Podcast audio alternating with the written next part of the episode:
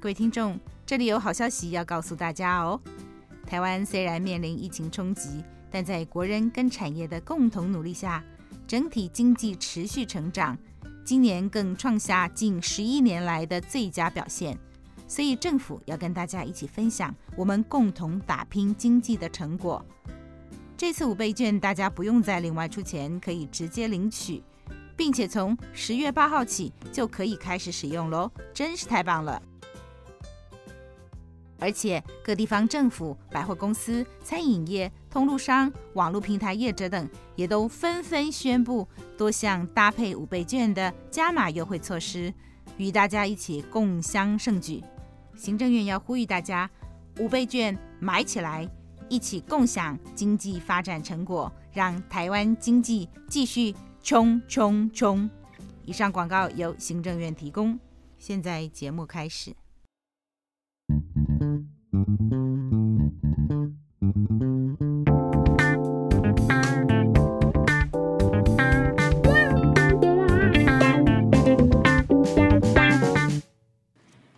听众，大家好，欢迎收听艾美讲 Amy 讲，我是人称艾美讲的 Amy 讲本人，没有被口译耽误的口译员。今天我们请到的来宾是恒星记账室事务所的记账室陈燕玲小姐，我们欢迎燕玲。嗯，各位听众朋友，大家好，我是记账师陈燕玲，很高兴来上呃老师的节目。燕玲，谢谢你今天来接受我们的访问，请到你当然就是要借助你的专才来帮我们的听众说明一下有些关于税务的事情。那我很好奇哦，呃，你是记账师，请问记账师是在做什么工作啊？呃，记账是主要是在帮客户处理呃税务的部分，税务申报的部分。那跟会计师倒有一些不太一样的地方，因为会计师他可能有一些签证业务、行政诉讼的业务。那我们会比较主攻是在工商跟记账的部分。嗯，所以呃是类似。会计师，但是没有那么复杂，是吗？哎，可以这么说，就是接的业务有点不太一样，但是也是有重叠的。嗯、呃，你的客户大概是什么样一个组成啊？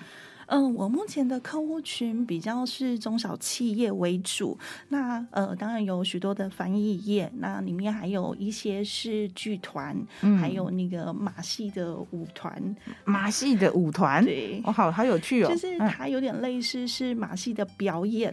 表演者吗？对对对，是一个大大公司还是个人？呃，他是一个艺人公司，因为他们就是呃是以马戏为专业。哦，那那个负责人他以前呢是呃就是在国外呃学习马戏的呃那个演出，嗯，对，然后。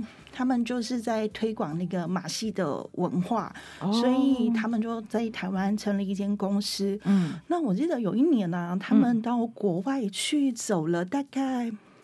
去了应该三个月有，嗯，对，然后他爸爸就问他说：“哎、嗯，你把钱都花去哪里了？要找个人来帮你管一管，这样是吗？” 对，那因为他们去看了上百场的呃，就是国外的马戏的演出，嗯，然后再把这个演出带回到台湾的艺文活动里面去做表演，这样子。哦，所以是一个有趣的客户啊，哦，有趣的一个客户的形态。那你刚刚有提到，我听到你说有一些是译者，所以这就是跟我们特别相关的。那也许我们今天可以来给我们译者朋友们一些的建议，在税务上面哦。可惜我们不是那个 Life 哈，可以 call in 就直接一堆线上都有很多人要问，因为包括我自己也是。那我们就一路就是读书啊，然后学翻译啊，其实对这种数字、对钱的事情是比较不懂的。嗯，所以你是怎么个因缘际会会接到译者的客户多吗？这样的人数很多吗？哦，目前我觉得应该可以算是占我客户中的大概四分之一左右了。十分之一哦，四分之一哦，四分之一，哎，那不少哎，因为我们承接的客户量没有很多，因为我们 比较走精致路线。OK OK，所以记账是你主要是帮译者们。报税吗？对，处理呃，就是有成立公司或是工作室的部分，然后做一个税务的申报。哦，税务的申报，你刚刚是提到成立公司，那有没有没有成立公司但需要记账式的情况？呃，目前倒比较少，不过我们也倾向于未来或许有这样的业务可以产生，对，但是目前是没有的。嗯，因为我们直觉就想到说，好像是登记了公司以后会需要有专业的人来协助，是。但你跟译者的合作情形是一个怎么样的一个状况？是你多久会跟他们有一个互动，还是怎么样？好。呃，通常都是在他准备要成立工作室之前，就是我们会先做一个沟通，然后先去了解一下他的呃，就是重手税的申报状况，然后再帮他做一个规划，然后讨论出最后呃，还有他经营的模式。那到最后讨论到底是要成立工作室或者是有限公司。对，那比较互动的话，大概就是在设立的时候，再来就是两个月，呃，申报营业税的时间。那还有就是，呃，如果说有一些问题的时候，其实我们发现到，我们也会及时的跟译者去做一个沟通。嗯，我我刚才从你的回答有听到，就是综综合所得税、重所税，那个是属于平常的个人，对不对？哦，对，那个是年度的个人，对。然后如果成立了公司以后，是缴什么税？成立了公司，呃，公司之后，如果他是成立的是工作室的话，那当然，呃，最后还是并到综所税去课税。那如果他是成立是公司组织的话，呃，第一个会先在公司里面找一个盈利事业所得税。嗯。那在次年的时候会有一个盈余的分派。嗯。那在记录他的中所税，再看要不要再缴税这样。哦，因为我们现在听起来感觉起来，我们的译者很多都是一个人，一个人也可以成立公司吗？呃，目前台湾的法制是可以的，一个人也可以成立公司。嗯，一个人成立公司，所以呃，通常为什么会想要成立公司？我们也可以一个人，就是没有隶属任何公司，这样在江湖上行走吗？呃，成立公司，呃，其实目前台湾的呃企业形态很多都是一个人在成立公司，就是他的公司可能就是只有他单独一个人。那为什么会有这么多一人公司的原因是在于说，因为他要去开发案件的机会会比个人去承接的呃可能性来得更高。那如果假设说他想要永续的经营这个行业的时候，嗯、其实开公司。对他来讲，呃，就是除了节税的规划之外，就是拓展他的呃，就是拓展他的业务业务的范围。所以你的意思是说，有一个公司的话，它会有像品牌的效果吗？那从媒体上面，我们看到很多艺人好像也有开发票，都我看都他们带在身上一本，需要时候开。那我那时候的概念就是觉得他们可能是听说要节税，是我们待会再来谈这个有公司没公司对像艺人或者译者这样艺人的会有什么样的影响之外，你刚刚提到就是说永续经营这个呃事业，那这个可不可以再跟我们多说明一下？好，因为其实现在的一个经济的环境非常的多元化，那你想要从一个个人凸显到。呃，去推广到市场，让大家更认识你。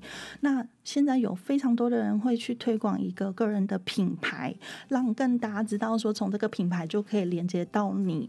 那有时候你就得要透过呃行销，然后但是你有公司组织的话，就是你可以扩大那个业务的范围，比较不会局限于说，哎，我就是一个人接接案，但是我觉得什么事情好像也做不了，因为我就是又要限制一个个人的收入，怕他超标了，然后我就觉得我要缴很多，所以就会比较绑手绑脚。这样子，嗯，会不会还有一个可能，就是，嗯，我们的客户哦，他比较喜欢跟公司 B to B 对口，他他不喜欢跟一个个人，因为一个个人好像会有，嗯，就是我们有听说过，就是呃，有人去登记工作室或者是公司，是因为客户要开发票，你。个人不能开发票嘛？那因为这个缘故，他不管他有没有税要结或其他原因，只是因为他的客户觉得开发票，他收你发票，就像我们去外面餐厅吃饭，就有一个交易行为，就收一张发票。有没有这样子的情形？嗯、呃，现在其实还蛮多的。那第一个是考量到企业跟企业的合作，它有一个法律的保障。那他也会认为说，如果你是公司组织的话，它具有一定的规模，有一个呃履履行这个业务的能力。那再来是说，它可以减少呃时间的成本。嗯，呃，因为假设、嗯、假设说像译者好了，呃，译者他接了一个。口译的案件，那如果他用个人接，他就得要签劳报单。嗯、那签了劳报单之后，那间公司得要去帮他算说，哎，我需不需要去做补充保费的扣缴？那有没有需要去做税额的扣缴？那他就得要花很多时间去整理那个资讯跟收集那个成本。对，那如果假设说，哎，今天他有开公司，有了发票，其实一张发票就可以解决了，可以省掉非常多人的力。那如果假设说他配合的译者非常多的话，其实它可以省掉哦、呃，就是会计部门的人事成本。哦，因为我我自己的经验，也就是你刚刚有提到劳报单，请容我跟也许有一些呃还在学校的学生，他也许会想说什么是劳报单？劳报单是劳务报酬单嘛，对不对？如果我那就我的经验来讲，就是说。呃，你做完一个劳务工作，那客户会给我签劳报单，那劳报单就好像收据一样，他就表示说我收了这个钱，然后将来他会依据这个上面的金额，会去发扣缴凭单给我，到年度的时候，我就会列为我整年度的收入，要呃这个缴综所税、综合所得税的时候。但是刚刚燕玲有讲到，如果是开一张发票，就比较解决，比较省事。那劳报单有什么不省事呢？就是我的经验是，他们给我签，然后我要附上身份证影本、存折影本，是好，然后一起呃签名，然后承办人员就会收回去公司。那当然，现在的法规还有衍生出超过多少金额以外要缴二代健保补充费等等。对，所以他至少是要跟我收，然后要去对一下资料对不对，确定你填的。资料对不对？是，所以的确有一些客户会觉得开发票的话，就事后你给他发票就好了，好像可以解决，可以省掉某一些人力，对不对？对，而且他就把发票拿给财务部门去付钱就好了。对，那那个跟我们接头的这个经办承办人员、嗯、会议的承办人员，好像就少了一件事情要呃。叫你签签东西这样子是，是这样吗？呃，就是。呃，就是他可以省掉蛮多繁杂的工作，因为你看，他如果如果假设译者又要交补充保费，又要代扣补充保费，好了，然后又要扣缴，他得要再去银行，就是他先印完缴款书，然后再到银行去排队缴费。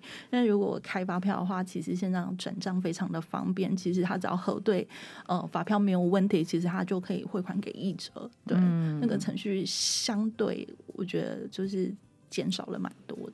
那登记公司有不同的公司吗？因为有时候我们听到有什么股份有限公司、有限公司什么的。那我们这一些的呃，一个人去登记公司的，这是是一个什么样的形态？就或者是说，嗯，作为一个译者，通常我们大概就是一个人这样登记公司，有没有可能两三个公司登记公司都一样吗？还是有不同的形态呢？呃，其实公司它有分好几个形态，有一个呃，有是有限公司，再来是股份有限公司。那台湾还有无限、无限两合跟闭锁性股份有限公司啊，这么多，对，复杂哦。但是台湾主呃，就是比较常用到的，大部分还是在有限跟股份有限公司为主。嗯，那。呃，一般译者很多都是一人公司，不过因为这几年因为线上的呃流行，那有很多很多译者啊，好朋友他们就会组成一个 team，然后再去成立一个有限公司。那这有限公司他们可能会去做很多多元的发展，例如去开发社群啊，然后去开发。呃，就是 YouTube 的线上影片直播等等之类的，嗯、所以他们经营的形态就非常的多。嗯、那他们就会考虑是往有限公司去发展。那再来还有一些国外的业务，因为我觉得近几年台湾的网红跟国外好像互相可以串联。嗯嗯，嗯 对，所以其实他们有一些业务是。会慢慢推广到国外这样子，所以他们就会选择比较有一点规模，用有限有限公司去做营运。所以我这样听起来，有限公司是比较大的规模，对不对？呃，是比较是因为有股东吗？呃，也是有一个人成立有限公司的哦。那那像我们大部分的译者，他们成立的是他们的名字都叫工作室，就某某某工作室，不管是取一个名字还是用自己本人，嗯啊，譬如说呃，这个陈燕玲工作室是。那这个跟有限公司，我们用最简单的方式讲，嗯、就是我现在要去登记的话，我到底要登记工作室还是公司？有什么决定性的因素？好，呃。我觉得决定性在于哦，它的业务形态。嗯，假设说你哦，我们的业务非常的单纯好了。如果我只是很单纯的做口译、笔译，那其实这个这个行业啊，并没有危害到呃生命安全等等的这个状况。因为呃，工作室它是呃，在我们会计人员讲起来，它就是一个独资，是一个无限风险、无限责任的行业。嗯，就是说你要承担的责任是非常重的。嗯，那。如果是你经营的项目是非常比较没有危害到公共安全，或者是危害到人体安全的部分，那我可能就会选择工作室。那因为它税制比较简单，那税制比较简单。对，然后包括我个人可能除了工作室之外，其实没有太多额外的所得，嗯，所以我缴的重手税的税率也不见得会非常的高。那我可能就会选择是工作室。嗯，对。那如果我会考虑走有限公司，是因为我想要扩大版图。嗯，例如说，我想要经营的不是只有口译的业务，我想要呃去接很多，我觉得就是可能会依照一个环境的。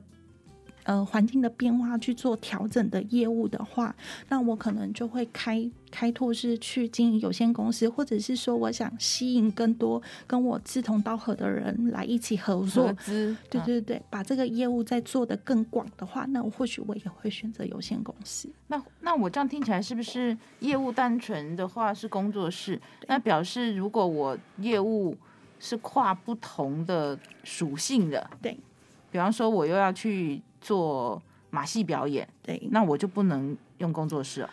呃，其实也是可以，但是、啊、好复杂。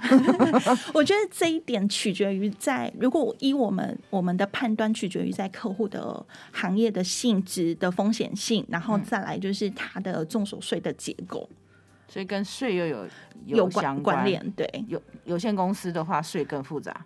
呃，税比较复杂，不过通常如果你个人中所税缴的税率是高的，通常我们不会在呃跟客户建议说，哎、欸，你想要开工作室，应该是要走有限公司。哦，对，所以工作室通常它业务的金额也年度的金额也不会太大，是再大上去，假如我。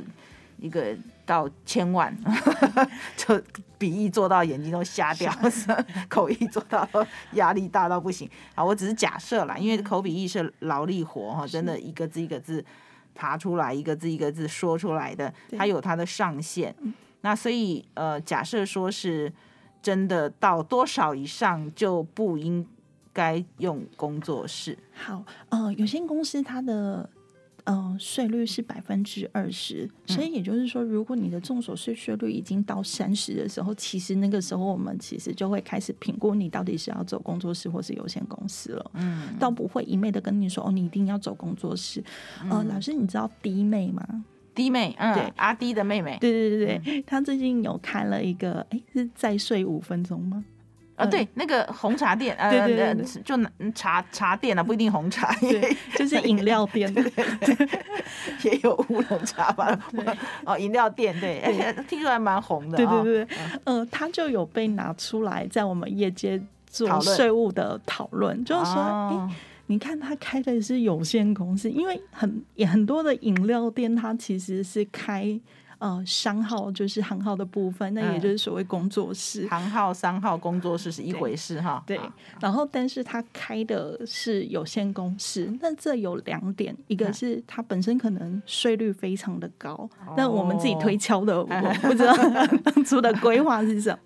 然后第二个是因为饮料有食安的问题哦，所以你所谓安全，因为你刚我还还没来得及问你，我不想打断你，但我从头到尾就是什么东西是跟安全有关啊？消防啊，火灾还是地震？对，哦，所以有食安，嗯、对。那有食安就有你刚刚讲到安全或人体安全是就不能工作室啊？呃，责任会是高的。我经常跟客户举例都是用八仙乐园的案例哦，八仙乐园对，八仙乐园它呃其实是一间一间那个行销公司，当时是去承包那个案件。嗯，那如果假设他今天走的是工作室。他的责任是无限的，我觉得啊，我这辈子没有办法再，就是所有的赔偿没有上限，叫无限，是，是就是要赔到赔到光。对，那如果是有限公司是有限，对，就是以你资本额为限。哦，真的哦，哎，这点很重要哈。所以如果风险很高的话，那还是要有限公司，因为怎么样，最多你就是资本而赔光光。是，那无限的意思就是没有上限，你要。赔到底，对。然后万一你公司的资本都没了怎么办？呃，赔到个人，对，就赔到个人。所以那样很恐怖哎，哈，很可怕。对，所以我们就是大部分我们都会看客户的形态，然后再来是他接案的呃接案的案源，然后去评估说他适不适合去走工作室。哦，所以口译笔译算安全，对对？单 我们会造成什么样的一个人命？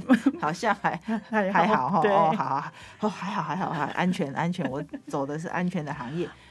我我现在听到的就是一个有限责任跟无限责任哦，那还有还有别的吗？就是好了，我们就是用外行人的话来问啦，哈，就是请问一个译者什么时候要考虑他该去登记公司了？我一个人接案子，翻译社就劳报单给我汇钱给我，通常我们在年轻的时候就是译翻译社发案子给我，然后他就一个月结一次账。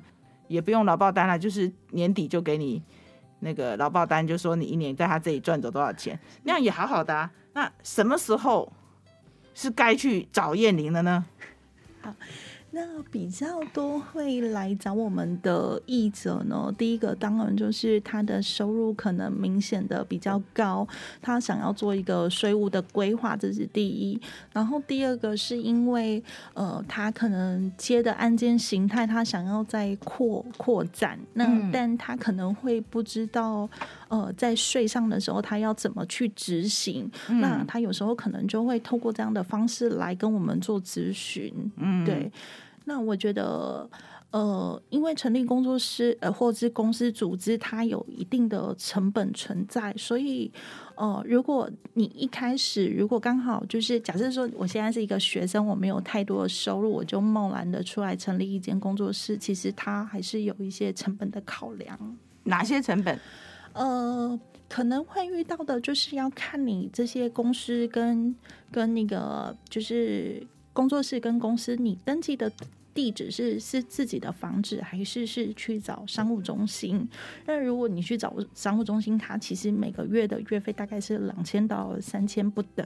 嗯，基本上我据我所知，就是不是所有地方都是可以登记成公司，所以会有类似房租的这种，会有可能会衍生房租，不是随便就拿个别人家地址就登记了，人家不给你登记啊。呃，对，台北市因为它在去年前年有一个规定，就是你要登记之前都要先做营业场所的审查。嗯，那我觉得可以利用老师的这个节目跟大家顺便宣导一下，就是我们。这几年遇到蛮多的状况，是因为有很多年轻人出来创业。那假设说他是开一间饮料店好了，嗯、然后他就跟房东签了合约。嗯，可是后来等到他找到事务所的时候，发现那个地址根本不能登记，因为审查不过。为什么？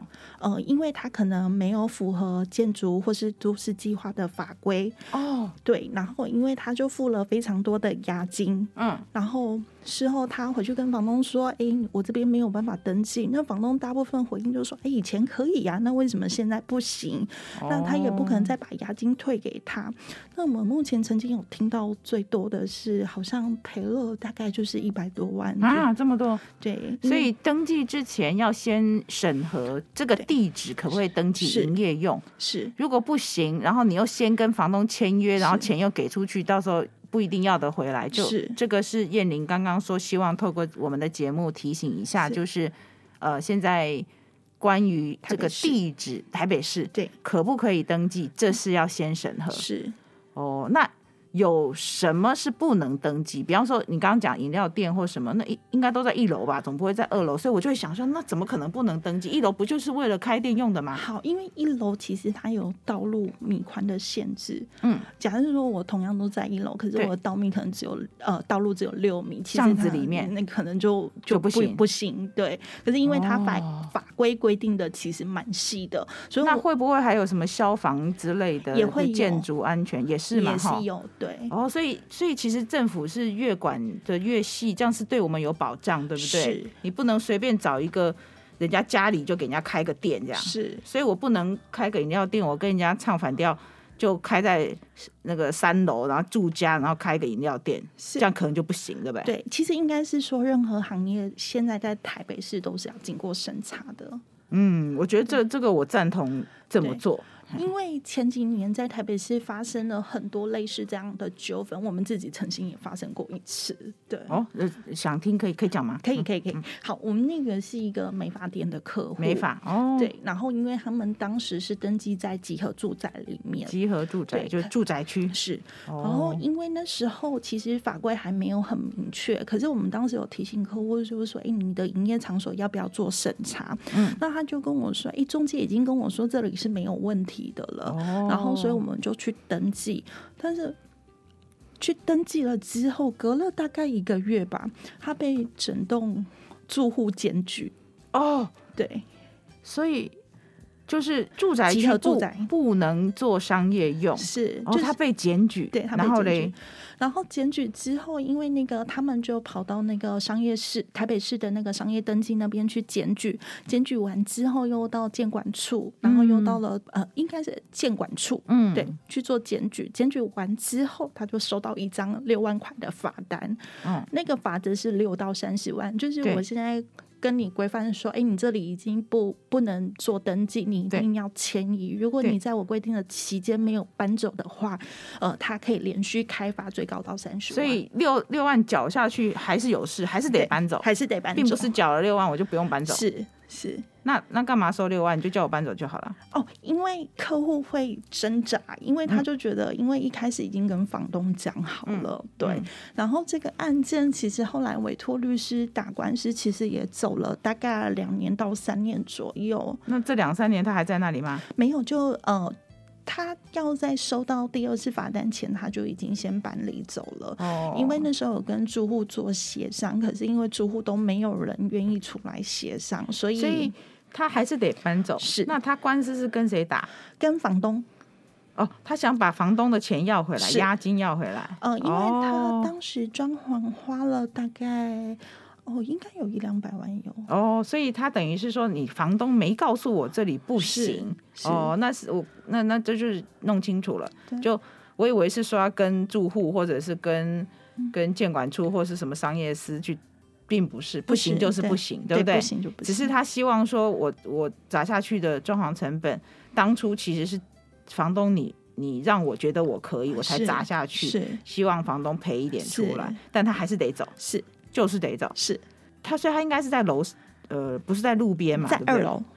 哦，对啊，有时候我们看到法郎也都会在楼上，对不对？嗯，哦，我们最常听到的是客户常跟我们说，哎，为什么人家可以，我们不行？我们都说你要看他登记前是在什么时间点，哦，因为其实它是有一个法令的切割点的。哦，就是什么时候这个政府开始严格执行这件事？对。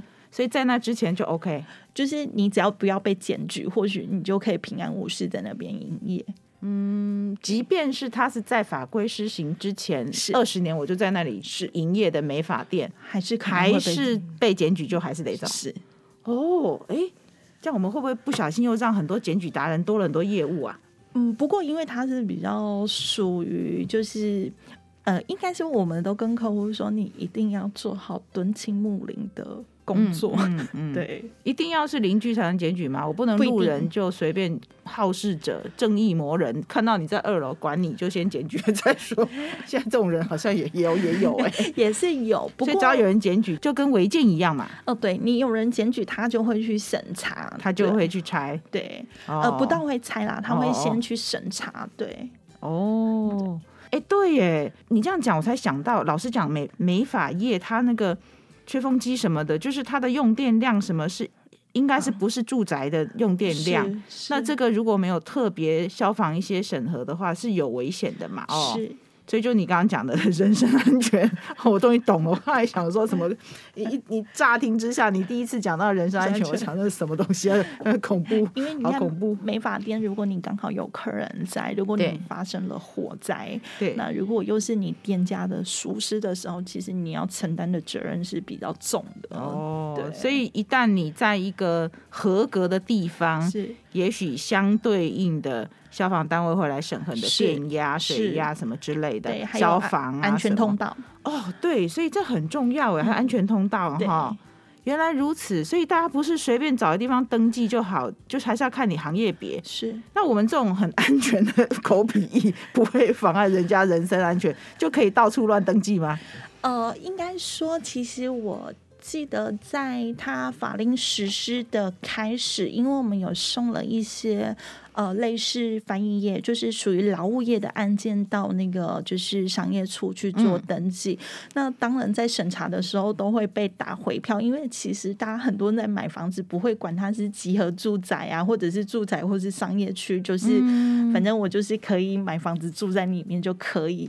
那以前就是也没有审查的问题，反正你只要有地址门牌就可以登。嗯，对，嗯，那我们就有跟台北市政府反映说，其实因为现在自由工作者非常的多，那他们其实是呃，可能不会在家里工作，他可能是四处的去工作，所以他主要营业范围也不会是在家里。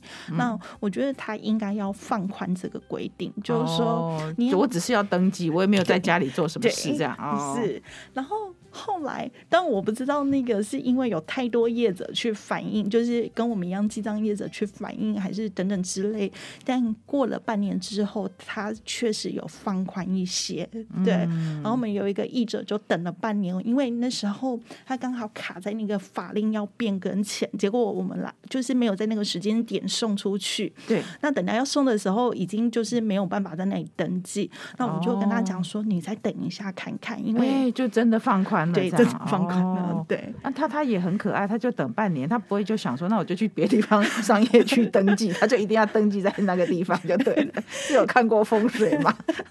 不是，因为译者都很忙啊。哦，原来就是因为很忙，也没办法去想下一件事哦。那表示这译者一定业务量很不错的。啊，开玩笑，开玩笑，就我只是好奇说，通常。应该遇到说可能不能登记，应该就会想下一个放弃对地址这样。哦，他中间有想过要去商务中心，嗯、对，然后后来可能就是忙忙想说啊，那不知不觉时间就等到了，居然法令就通过了，这样 哦，那也运气不错。对，那问题是这半年中他等于就还没有成立公司哎，他就在等哎，对不对？哦、他那个案件比较特别，他是已经成立，只是他刚好迁址迁回，然后他本来是放在别人呃别的地方，然后他迁回自己的住家。OK OK，就是还是有营，还有继续经营，只是说就不知道可不可以放到那一边。就是因那时候已经知道不能放了啊，oh. 所以他就是在想说，那我还可以去放哪？然后，所以他还没签呢。对，我懂我懂哈，就是还没签。等到哦，后来终于说可以了，放宽了限制，就是这种个人公司、一个人公司。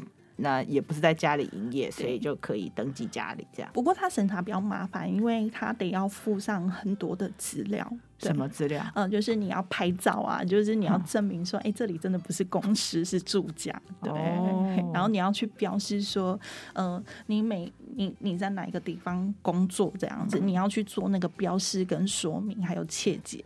我们做笔译都一台电脑到处搬，全家到处搬。今天就讲到这边，谢谢各位的收听，我是主持人艾美酱，我们下次空中再见，欢迎各位继续做我的一家人，翻译的译，拜拜。